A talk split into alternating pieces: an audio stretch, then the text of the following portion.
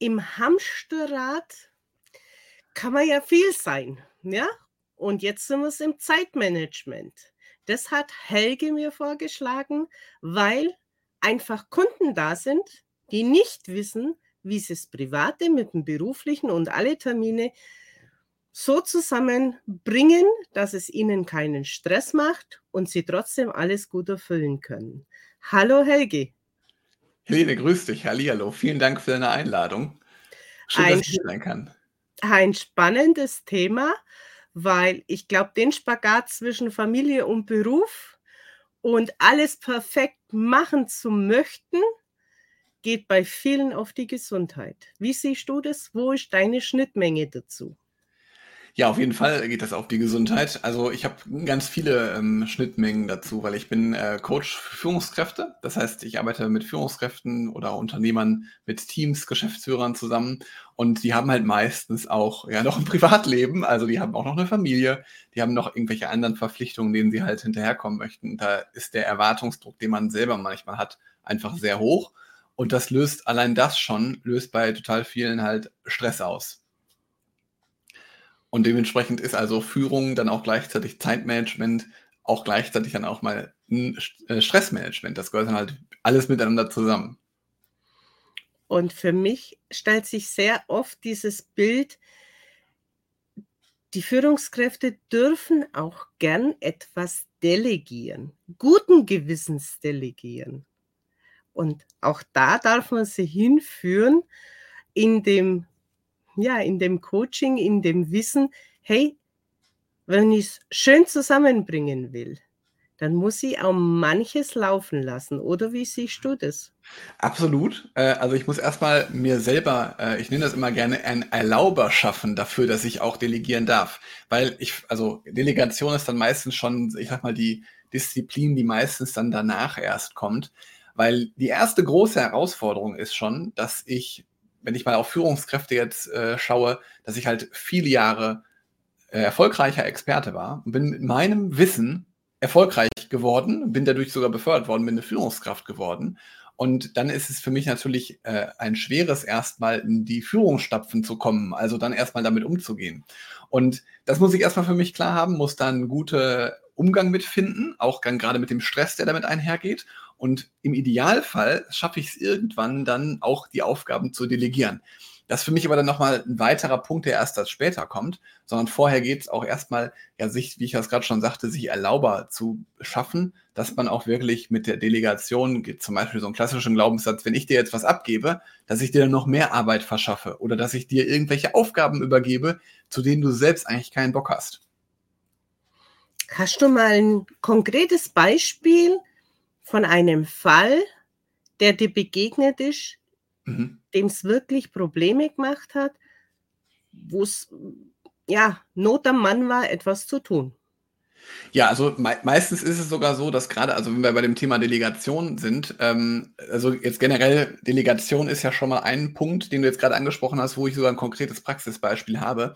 Da war ein Klient von mir, der ist zum Beispiel hergegangen und hat irgendwie so Aufgaben nicht abgeben können, dass er sich immer die noch im Kopf hatte und die irgendwie auch nicht loslassen konnte. Und er wollte halt genau das, was ich gerade gesagt habe. Er wollte den anderen halt irgendwie auch nicht nerven oder nicht zur Last fallen. Und er brauchte für sich erstmal selber diese Bestätigung oder Zustimmung, dass er Aufgaben auch abgeben darf und dass das nicht schlimm ist, wenn er die Aufgabe nicht selber macht. Weil ganz oft ist es ja so, wenn ich dir jetzt irgendeine Aufgabe delegiere, dann werde ich die tendenziell anders machen als du. Aber wichtiger ist ja, dass wir zum gleichen Ziel oder zum gleichen Ergebnis kommen. Und gerade Leute, die dann lange in der Fachkarriere äh, gewesen sind, denen fällt es dann halt schwer, einen anderen Lösungsweg auch zuzulassen. Und das ist zum Beispiel ein ganz konkreter Punkt, wo es mit der Delegation äh, gern gehapert ist, dass dann ein Glaubenssatz bestand, dass wenn ich jemandem anderen eine Aufgabe gebe, dass das dann auch belastend für mich ist. Und eine andere Auswirkung, die ich halt auch ganz oft habe, da kommen wir wieder so zum Thema Zeit- und Stressmanagement, dass ich halt ähm, viele Leute habe, gerade die auch dann im Top-Management unterwegs sind, also die selber schon Führungskräfte führen, dass die beispielsweise sich so wie, äh, ich hatte mal einen Klienten, der hat immer ein sehr schönes Bild zugemalt, der hat immer gesagt, ich fühle mich die ganze Zeit wie 250 auf der Autobahn, auf der linken Spur. Ich komme aber einfach nicht nach rechts oder in die Mittelspur und ich würde gerne so gerne einfach mal ein bisschen entspannter werden, würde gerne so einfach mal ein bisschen mehr abschalten können. Und ähm, genau das sind ja dann auch Punkte, die damit einhergehen. Also die Symptome, die ich jetzt gerade genannt habe, sind ja so die, die man in Auswirkungen lebt. Da kann halt Delegation eine Möglichkeit sein, um da ein bisschen mehr in die Entspannung zu kommen. Wenn wir jetzt mal an den Ausgangspunkt hingehen, mhm wo dieses Bewusstsein entsteht, hey, da läuft was falsch, ich bin auf der Autobahn auf der linken Spur und komme nicht runter. Ja. Welche Symptome hat dieser Klient mitgebracht, das ihm mhm. zu schaffen gemacht hat, mal in den Gedanken zu gehen? Weil, wie wir es ja im, im Beginn schon hatten, äh, dieses Hamsterrad, weil wenn das mhm. immer läuft und immer läuft, kommst halt nimmer raus. Ja. Und dann muss es ja diesen einen Punkt geben, diesen mhm. entscheidenden Faktor, wo es ins Bewusstsein mal kommt. Hey, wo bleibe ich eigentlich? Wo bleiben meine Bedürfnisse? Wo bleibt ja. meine Gesundheit? Mhm also gerade weil das gerade auch mit der Gesundheit als letzten Punkt gesagt das war zum Beispiel ein Symptom, weil bei ihm ging das halt schon über mehrere Monate und Jahre und er hat halt einfach ja einen erhöhten Blutdruck schon gespürt. Also da war es halt wirklich schon extrem, dass er es halt auch selber gesundheitlich schon gemerkt hat. Ein anderes Symptom, wo es vielleicht ähm, ja noch nicht ganz so schlimm. Es muss ja nicht immer ganz so schlimm sein, weil die Herausforderung ist halt auch, wenn es schon wirklich so schlimm ist, dass du schon gesundheitliche Symptome merkst, dann wird es natürlich auch schwieriger, da schnell eine Lösung zu bekommen, weil du bist halt schon sehr, sehr eingefahren in deinem Muster, um auf dem Bild zu bleiben. Die Spur auf der linken Seite ist schon sehr stark abgenutzt und es ist schwierig, die Spur zu wechseln, weil die halt auch sehr eingefahren ist. Ähm, das sind sozusagen die ganz extremen Beispiele, die mir begegnet sind. Aber es gibt zum Beispiel auch sowas, dass irgendwie so dieses getrieben fühlen, ungeduldig sein, irgendwie nicht zu wissen, was mache ich jetzt als nächstes, aber irgendwie auch das Gefühl zu haben, boah, ich habe den ganzen Tag heute auf der Arbeit verbracht, aber irgendwie weiß ich gar nicht, was ich gemacht habe oder was ich geschafft habe. Das sind zum Beispiel auch so Symptome, die es schon leicht zeigen, dass an meinem Zeit- oder Stressmanagement irgendwas nicht ganz passt. Also dass ich einfach merke, ich renne heute gefühlt nur hinterher, komme hinter zu keinen Aufgaben, dann kommen auch noch Leute, die auf mich zukommen und dann noch Dinge von mir wollen und das führt auch natürlich dann zu weiterem Stress, weil ich muss ja ständig diesen hohen Erwartungen wieder gerecht werden. Bettina sagt einen schönen guten Abend und liebe Grüße aus Münster. Ein sehr interessantes Thema, gerade in der heutigen Zeit. Ja, ja weil gerade jetzt finde ich, kommen die Führungskräfte und die Leiter und Chefs ja extrem stark in die Verantwortung. Vor drei Jahren war es eine Sondersituation. Mhm. Und jetzt möchte ich sagen, sind wir eigentlich schon wieder in einer Sondersituation mit den Auswirkungen, mit den ganzen Insolvenzen, mit den Lieferketten, die jetzt durch die Insolvenzen nicht mehr gewährleistet sind oder ja. eben dann durch die Kettenreaktionen, weil ich meine Zahlungen nicht mehr erhalte, komme ich auf einmal ins Straucheln. Und das macht natürlich gerade Menschen mit einer großen Verantwortung auch sehr, sehr starke Kopfzerbrechen. Absolut. Also erstmal vielen Dank, äh, Bettina, äh, dass du uns da so zustimmst, dass das ein aktuelles spannendes Thema ist, finde ich nämlich auch.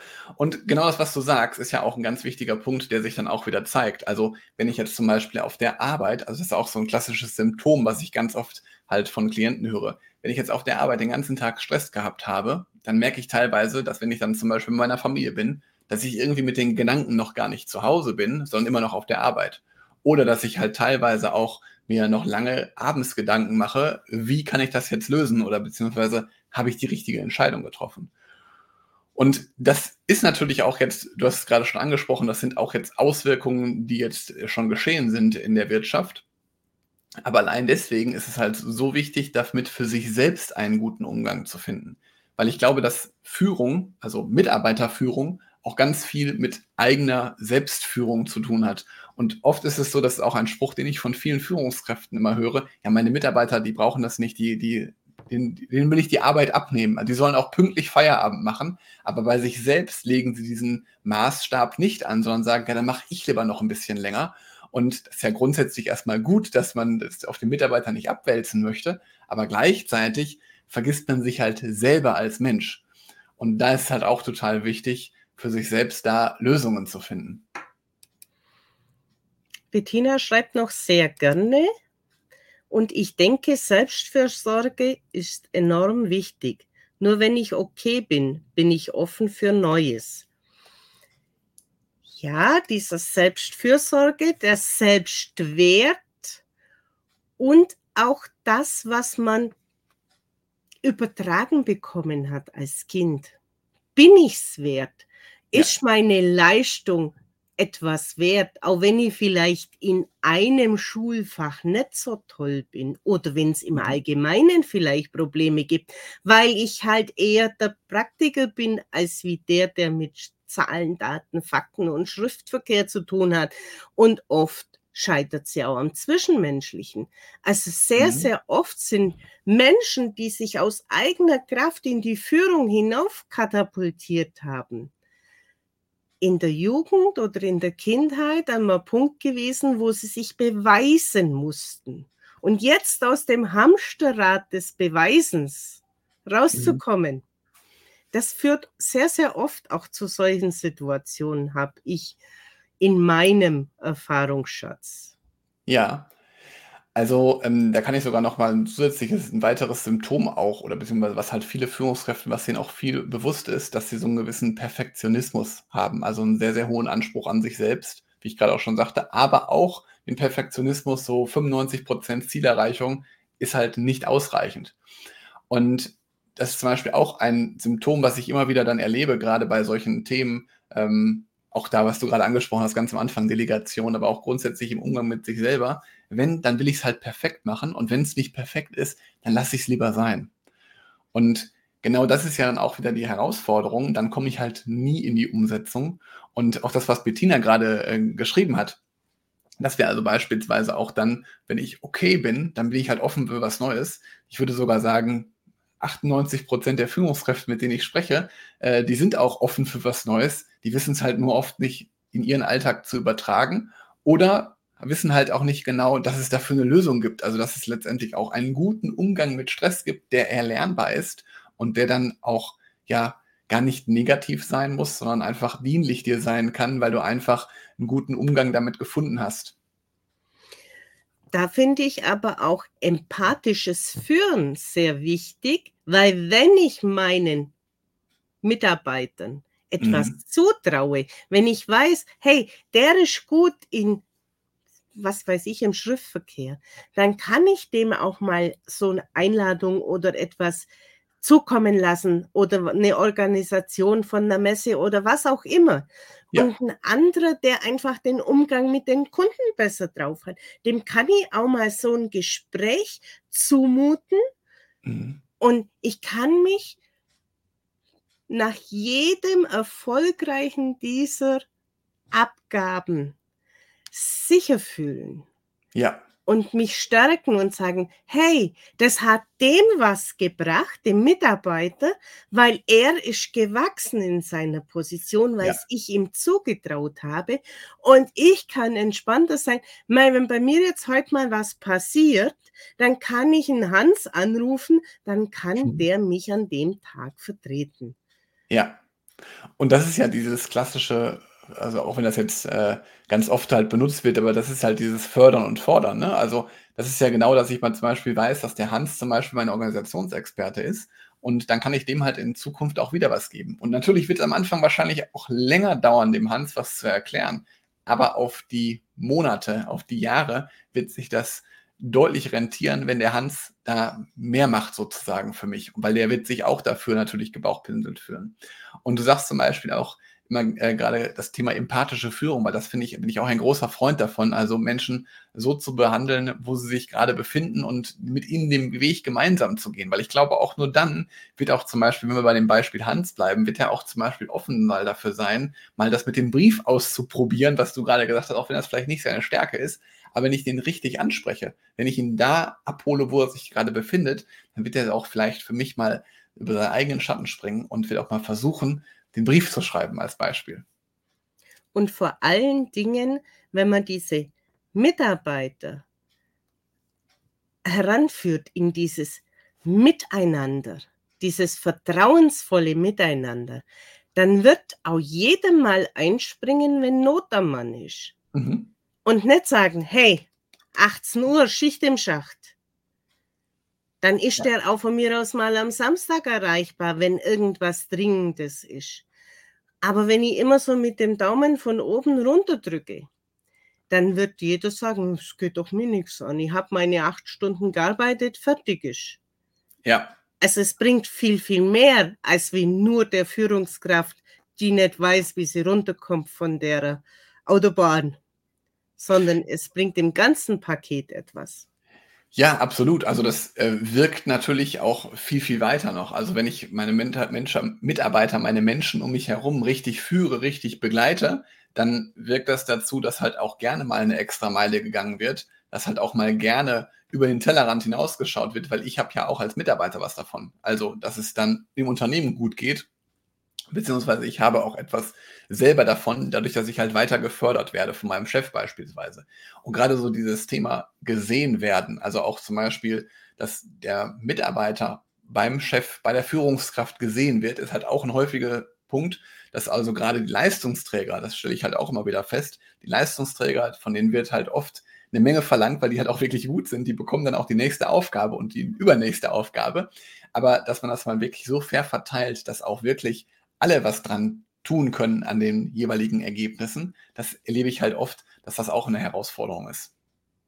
Bettina schreibt noch, eine gute Führung zeichnet sich aus, wenn sich die Führungskraft etwas zurücknehmen kann und die Aufgaben abgeben kann.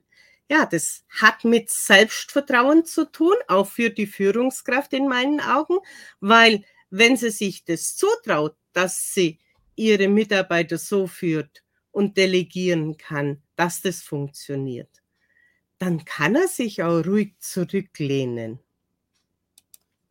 Und dann kommt noch Teambildung, Themenschwerpunkte verteilen und kontinuierliche Feedbackgespräche, um Über- und Unterforderung zu vermeiden. Kann ich auf jeden Fall alles ähm, unterstützen, was ähm, Bettina gesagt hat. Also, also grundsätzlich bei den Feedbackgesprächen, vielleicht auch nochmal da ergänzend einfach noch ein paar Impulse von mir dazu. Ich finde es zum Beispiel total wichtig, regelmäßige Feedbackgespräche zu machen. Also, was meine ich mit Feedbackgesprächen? Terminierte Mitarbeitergespräche. Also Mitarbeitergespräche, wo ich halt regelmäßig, kommt natürlich darauf an, wie groß dann das Team der jeweiligen Führungskraft ist, aber wo ich mich regelmäßig mit meinem Teammitglied, also mit jedem Einzelnen, im Eins zu eins austausche über ihre persönliche Entwicklung und ihre berufliche Entwicklung, um dann nämlich genau das festzustellen, was Bettina gerade gesagt hat. Ist der gerade unterfordert? Ist der überfordert? Braucht der irgendwas von mir? Kann ich dem irgendwas Gutes tun? Das muss ja nicht immer nur beruflich sein, sondern kann ich ihm irgendwas tun, damit er seine Ziele schneller erreicht? Ich glaube, das ist halt auch mal ein ganz wichtiger Punkt. Und ähm, die ersten Kommentare, den Bettina sagte, die möchte ich auch nochmal unterstreichen mit dem Zurücknehmen als Führungskraft. Ich glaube, ähm, das ist ja auch so ein bisschen da, wo wir, wenn wir jetzt mal so 40, 50 Jahre zurückgehen, wo wir herkommen, dass halt die Führungskraft derjenige ist, der alles entscheidet und alles ähm, machen darf, sondern das sind wir schon lange nicht mehr. Die Mitarbeiter wollen ja auch gerne mitentscheiden und ich finde es halt auch total wichtig, dass man dann nicht nur derjenige ist, der sagt, ich habe das jetzt hier alles so gemacht, sondern das Team hat das gemeinsam gemacht. Und gleichzeitig, und das ist so ein bisschen wieder die Herausforderung, die ich dann auch oft erlebe bei Führungskräften, die wollen dann alles das Team entscheiden lassen, weil das geht leider auch nicht, weil es braucht am Ende immer einen, der auch eine Entscheidung trifft. Also ich kann sehr, sehr gerne mein Team befragen, was sagt ihr denn zu Option A, B, C? Und wir können mal gemeinsam gerne überlegen, aber die Entscheidung treffe ich am Ende des Tages.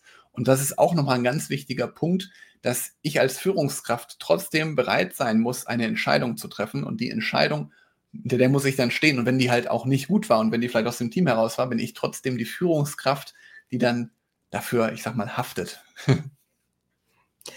Was mir dazu jetzt noch einfällt, es kann aber auch einfach diese Anteilnahme, und wenn es in der Kaffeeküche ist, mhm. dass das Gespräch sein, na, wie geht's? Von mir aus, was macht die Familie, wenn man gerade weiß, da gab es irgendeine schwierige Situation. Ja. Und auch sich, ja, auch den äh, Part zu vermitteln, den Mitarbeitern, wenn die weiterkommen wollen, ja. Manche gibt es ja, die wollen weiterkommen und, und trauen sich aber nicht nach einer Fortbildung oder sonstiges zu fragen. Dass ja. da auch ein gewisses Maß offen ist, weil wenn ich jemand habe, der Interesse hat, sich weiterzubilden, auch wenn es vielleicht vordergründig noch gar nicht auf den Job selber einzahlt, aber das, das bindet so viel mehr Kapazität ins Unternehmen. Mhm. Und man weiß nie, was aus sowas herauskommt. Aber im Gegenzug, wenn, wenn derjenige sagt, ich kann ja nichts machen, ich bin halt da und, und versaure jetzt quasi, dann geht es eher nach unten mit der Leistung für jemand, der was tun möchte.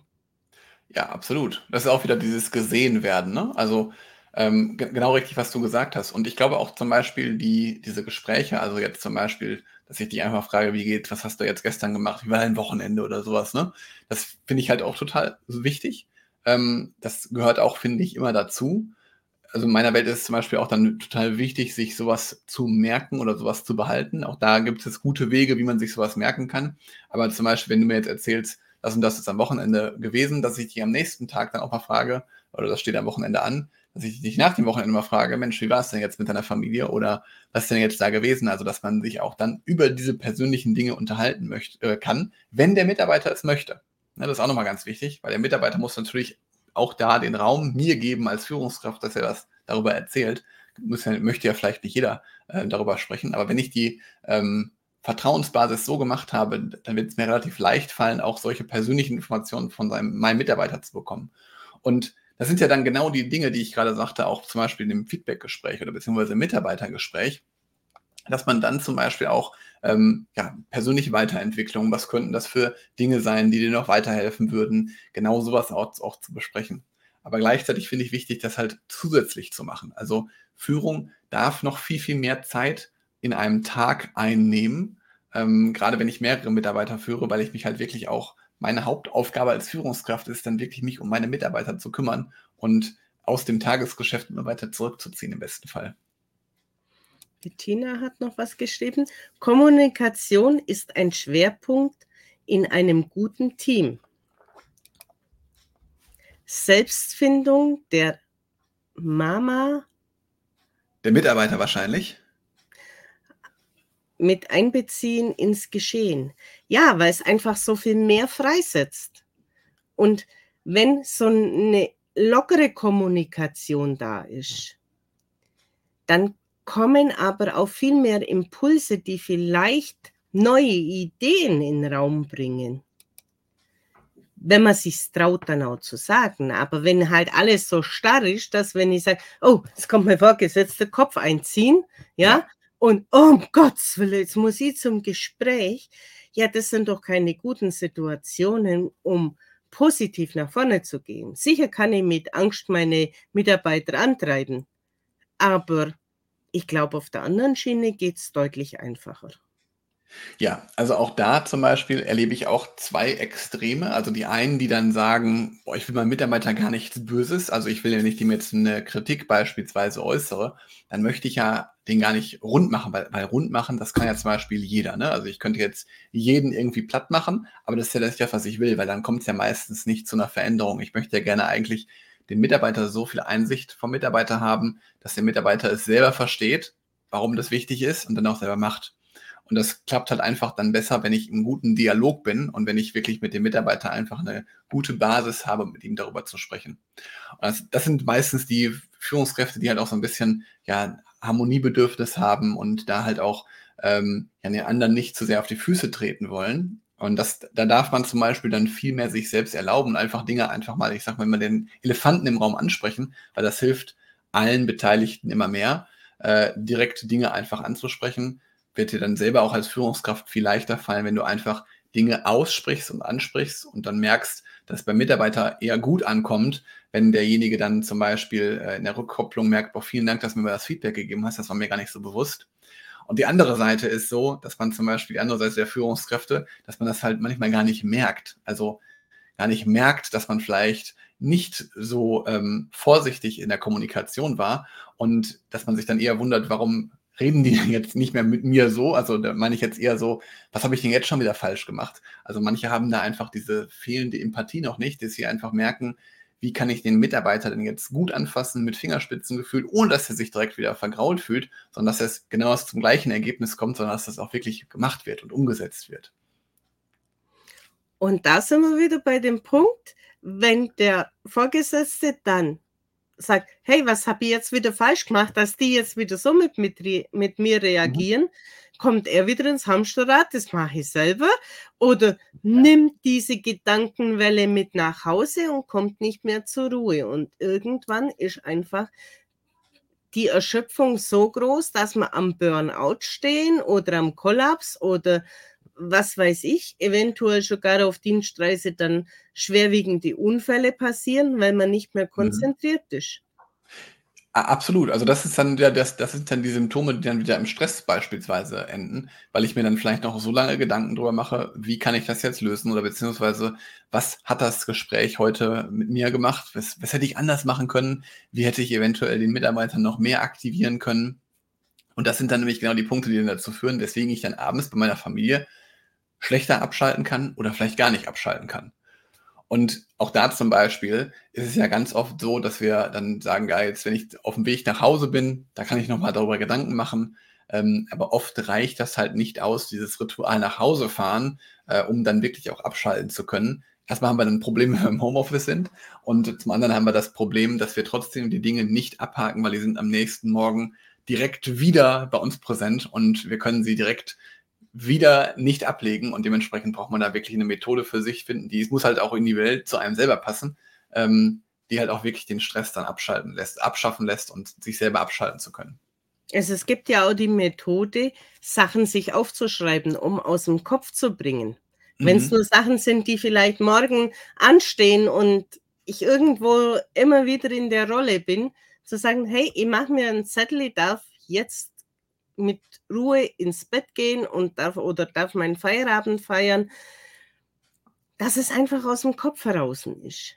Und ich aber trotzdem ja. nicht vergesse, ob ich das jetzt auf einen Zettel schreibe oder in mein Handy notiere, aber hier irgendeine Lösung finden für sich, dass man sagen kann, stopp, jetzt unterbreche ich mal diesen Gedankenwulsch. Ja, ja, das ist zum Beispiel auch eine gute Möglichkeit, auch die man mal abends machen kann. Einfach bevor ich jetzt den Arbeitstag abschließe, einfach mal alles runterschreiben, was gerade noch in meinem Kopf ist, was vielleicht morgen gemacht werden muss.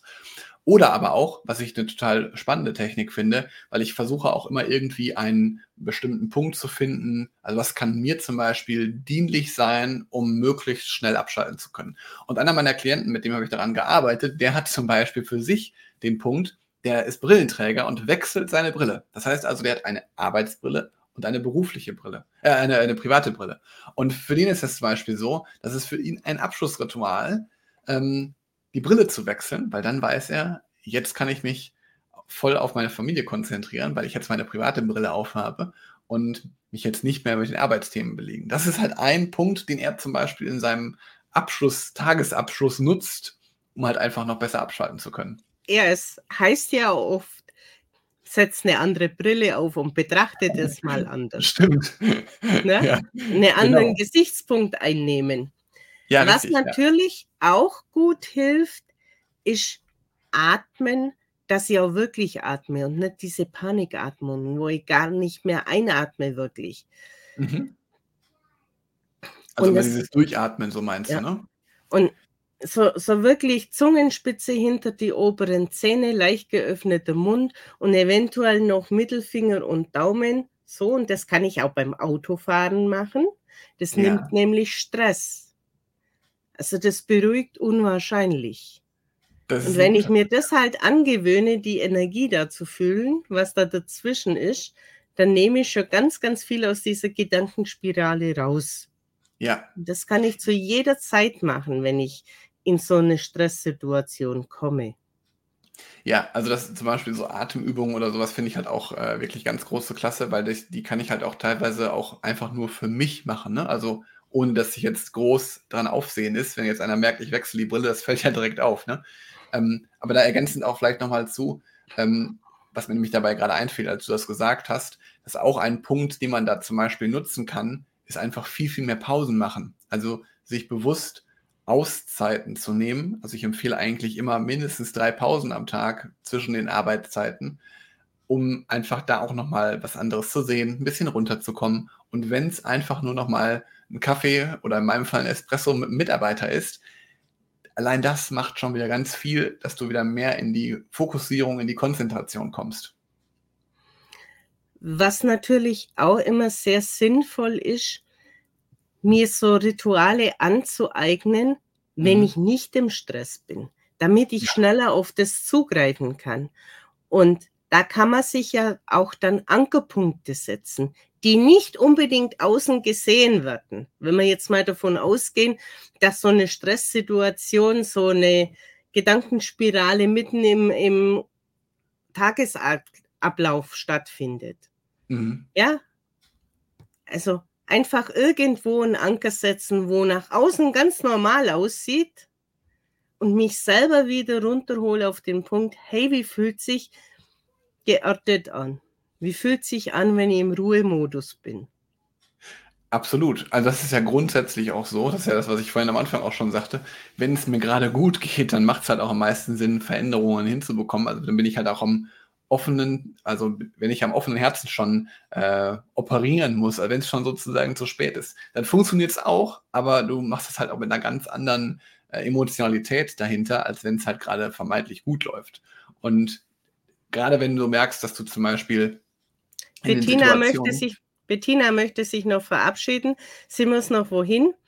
Und ich muss mich jetzt leider verabschieden.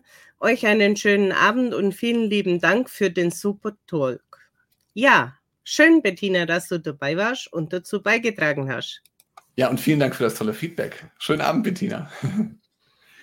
ähm, also ich weiß jetzt gar nicht mehr, wo ich, wo ich genau stehen geblieben bin, äh, aber vom Prinzip her, dass man halt dann, wenn es, genau, wenn man, wenn man reaktiv ist, also man merkt, dass man zum Beispiel nicht mehr die Fäden selber in der Hand hat, dann ist das meistens schon so die erste die ersten Möglichkeiten zu erkennen, okay, da könnte ich vielleicht wieder einfach ein bisschen mehr in die Proaktivität zu kommen, indem ich halt selber über meinen Tag bestimme, indem ich zum Beispiel selber mir festlege, wann ich was mache.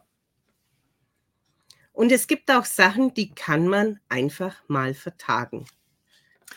Ja, also in den größten Fällen ist es so, dass äh, es sei denn, ich bin äh, ähm, habe Menschenleben zu verantworten. Äh, aber ansonsten kann die meisten Dinge, die warten auf einen auch am nächsten Tag noch. Kann ich definitiv unterschreiben.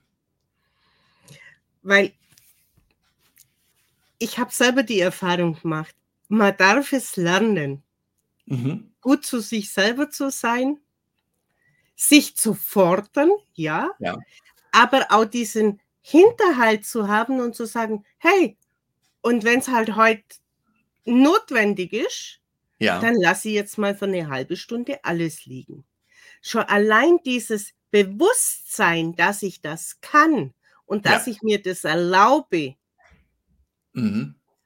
macht so viel mehr Freiheit und egal wie hoch der Berg dann ist, mhm. ich kann ja pausieren. Ja. Das, das macht eine ganz andere Grundvoraussetzung. Ja, Ergänzend dazu auch nochmal finde ich zum Beispiel die Frage sehr mächtig, was kann im schlimmsten Fall passieren? Und meistens, gerade wenn du zum Beispiel sagst, ich lasse jetzt mal eine halbe Stunde die Dinge liegen, meistens sind das gar nicht so schlimme Dinge, die passieren können. Und das darf ich mir halt auch bewusst machen, dass es letztendlich gar nicht so schlimm ist, wenn ich jetzt wirklich mal nur einen halben Tag arbeite oder äh, mal eine halbe Stunde Pause mache oder grundsätzlich einfach mal andere Dinge mache. Bei den meisten hat das nachher gar nicht so große Auswirkungen und so große Konsequenzen, wie wir uns im eigenen Kopf dann manchmal vornehmen oder vorstellen. Im Gegenteil, es geht hinterher doppelt so schnell. Absolut, ja. Absolut. Das ist das, was ich mit den Pausen meine. Wenn ich mit Klienten zusammenarbeite, dann sage ich immer, du musst mehr Pausen machen. Sagen, ja, wann soll ich das denn alles machen? Und wenn die dann mehr Pausen machen, dann erleben sie wirklich diese Magie dahinter, dass man halt wirklich einfach ja viel mehr am Tag schaffen kann. Ähm, auch die Dinge sich viel leicht von der Hand gehen und man wirklich mehr Zeit, ich sage immer gerne, für die wichtigen Dinge hat. wir neigen uns schon dem Ende zu. Welche drei Tipps hast du für Betroffene, die sie vielleicht relativ schnell umsetzen könnten? Also, wir haben ja gerade schon einige einige Tipps, äh, genannt. Ich glaube, grundsätzlich so Stressmanagement als solches ist immer sehr, sehr individuell. Ähm, aber grundsätzlich, was ich auf jeden Fall empfehlen kann, ist, den Tag gut vorzubereiten. Also sich zu überlegen oder die Woche vorzubereiten, so ein bisschen in die Vorplanung zu gehen, was erwartet mich. Dann finde ich es ganz, ganz wichtig, auch den Tag richtig abzuschließen, also da ein Ritual für sich zu finden oder einfach Möglichkeiten zu finden mit dem äh, Umgang, also dass ich abschalten kann, also einen Umgang dafür zu bekommen, nicht mehr an die Arbeitern zu denken. Also da könnte zum Beispiel der Tagesabschluss äh, sinnvoll sein. Ähm, dann würde ich nochmal wiederholen, was wir gerade schon gesagt haben mit den Pausen. Ähm, ich glaube, wenn man versucht, äh, mehr Pausen zu machen und bewusst diese Pausen auch mal genießt und mal wirklich ja den Raum vielleicht wechselt oder mal hergeht und mal einen neuen Eindruck bekommt. Und muss ja ein neuer Eindruck sollte nicht das Smartphone sein, sondern es kann auch zum Beispiel einfach mal die Natur sein. Dann sind das, glaube ich, drei gute Möglichkeiten, wie man schon gefühlt viel, viel schneller äh, entspannen kann und den Stress quasi entkommen kann. Für mich wären es diese sich selber wert sein, die eigenen Bedürfnisse und Werte zu leben. Weil wenn ich meine mhm. Werte mhm. nicht lebe, geht so viel Energie unnütz verloren. Ja. Dann dem Körper wirklich wieder wahrzunehmen, wo seine Bedürfnisse sind, was tut mir gut und mhm. das dann auch machen, auch egal was andere denken. Der eine geht Eisbahn, der andere in die heiße Badewanne, der eine ja. geht joggen und der andere macht eine Meditation. Wirklich mhm. herausfinden, was tut mir gut und sich ja. das dann erlauben zu tun. Ja, und Mut zur Umsetzung. Und wenn es sein muss, einfach sich Hilfe suchen. Zu sagen, hey, siehst du was, was mir Probleme macht, wo ich einfach selber nicht sehe? Wo sind die Zusammenhänge? Und zwar ja. bevor es akut wird. Absolut, also genau dann, wenn es halt man merkt, da könnte was sein, da könnte was entstehen. Auch dann macht es halt am meisten Sinn, sich dann schon damit zu beschäftigen, wo kann ich mir denn Hilfe sorgen besorgen oder wo kann ich denn vielleicht jemanden finden, der mir vielleicht mal ein paar Tipps mitgeben kann, die auch wirklich für mich funktionieren, die in meiner Situation auch hilfreich sind, wo ich dann schnell dem Stress entfliehen kann. So, jetzt darfst du noch den Abschluss gestalten, weil wir sind am Ende.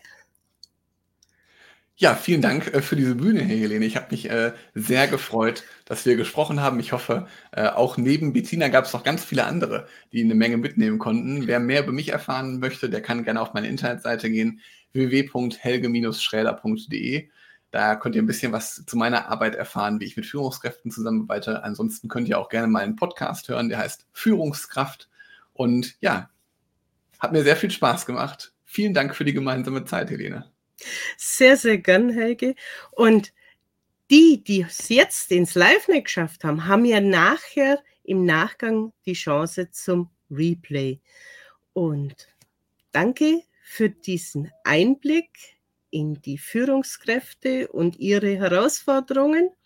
Und dann bleibt uns eigentlich nur noch zu sagen, tschüss, bis zum nächsten Mal. Ciao.